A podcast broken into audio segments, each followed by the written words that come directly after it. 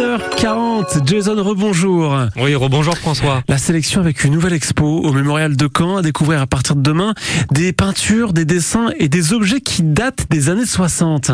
Oui, voilà, cette exposition retrace et raconte les conflits internationaux qui se sont déroulés entre 1960 et 1975.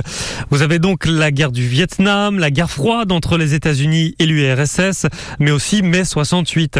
Avec nous par téléphone le co-commissaire de l'exposition et ancien directeur général du mémorial de Caen, Stéphane Grimaldi. Bonjour.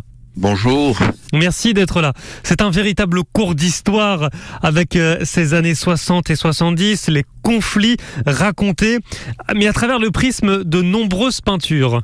Ben, c'est ce qu'on a déjà réussi à faire avec la Fondation Gandur pour là il y, a, il y a trois ans. Et ça donne une exposition qui, euh, qui vous le verrez, est passionnante parce que elle a son versant historique, elle a son versant artistique et tout ça produit quelque chose d'absolument euh, sensationnel. Mm. Vraiment. Voilà donc à la fois des peintures. Moi j'aime beaucoup la peinture du Canet Yvan Messac. On y voit une enfant avec le drapeau révolutionnaire du Vietnam, bleu et rouge avec une étoile jaune. Et on sent tout le poids de ce conflit euh, sur les épaules de, euh, cet enfant. Euh, Des peintures mais aussi des objets, Stéphane Grimaldi.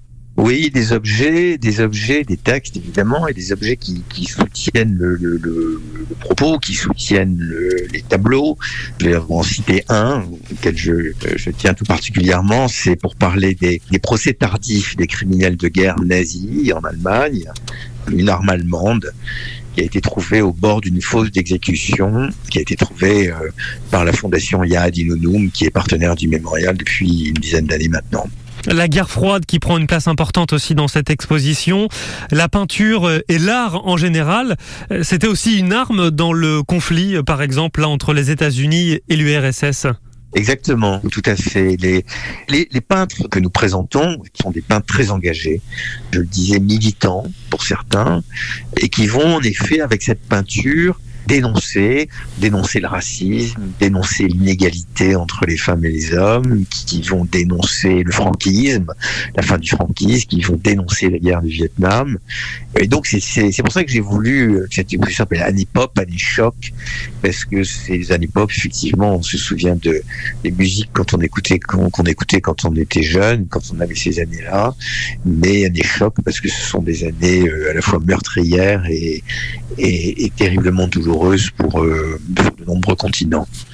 Voilà, j'espère qu'on vous a donné envie d'y aller. Euh, Ça a l'air génial. Vraiment, ça démarre demain au mémorial de Caen. Année pop, année choc entre 1960 et 1975.